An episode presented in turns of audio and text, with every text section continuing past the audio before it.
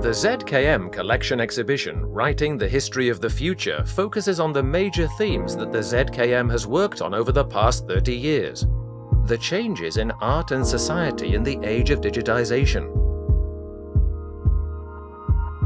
Since photography became a part of people's everyday lives, anyone can capture his or her individual view of the world. In the 1960s, the activists of video art pushed this process further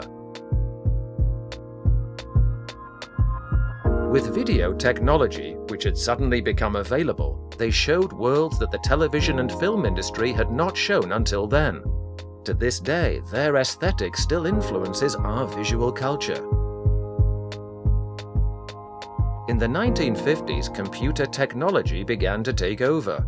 Artists utilized algorithms and automatization in their artistic processes of creation. The new devices triggered similar discussions as we are witnessing today on the subject of artificial intelligence.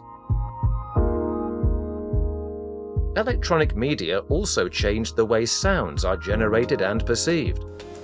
In the 20th century, previously unwelcome sounds and noise developed into a medium of the visual arts, sound art.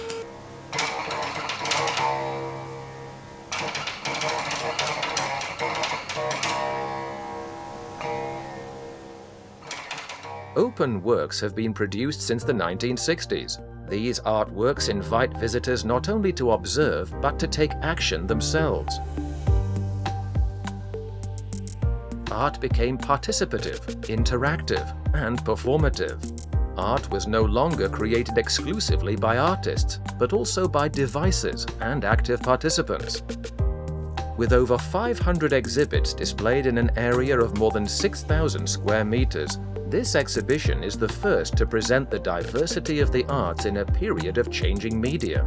Especially remarkable is the wide range of genres of the selected works. This presentation of the collection is a tour through an era of rapid technological transformation in information and communication technology.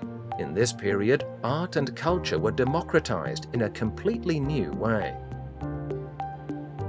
The exhibition demonstrates how technical devices have fundamentally changed the relationship to works of art, both in regard to their production as well as their reception.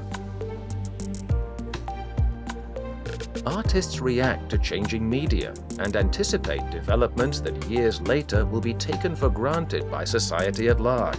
They write the history of the future.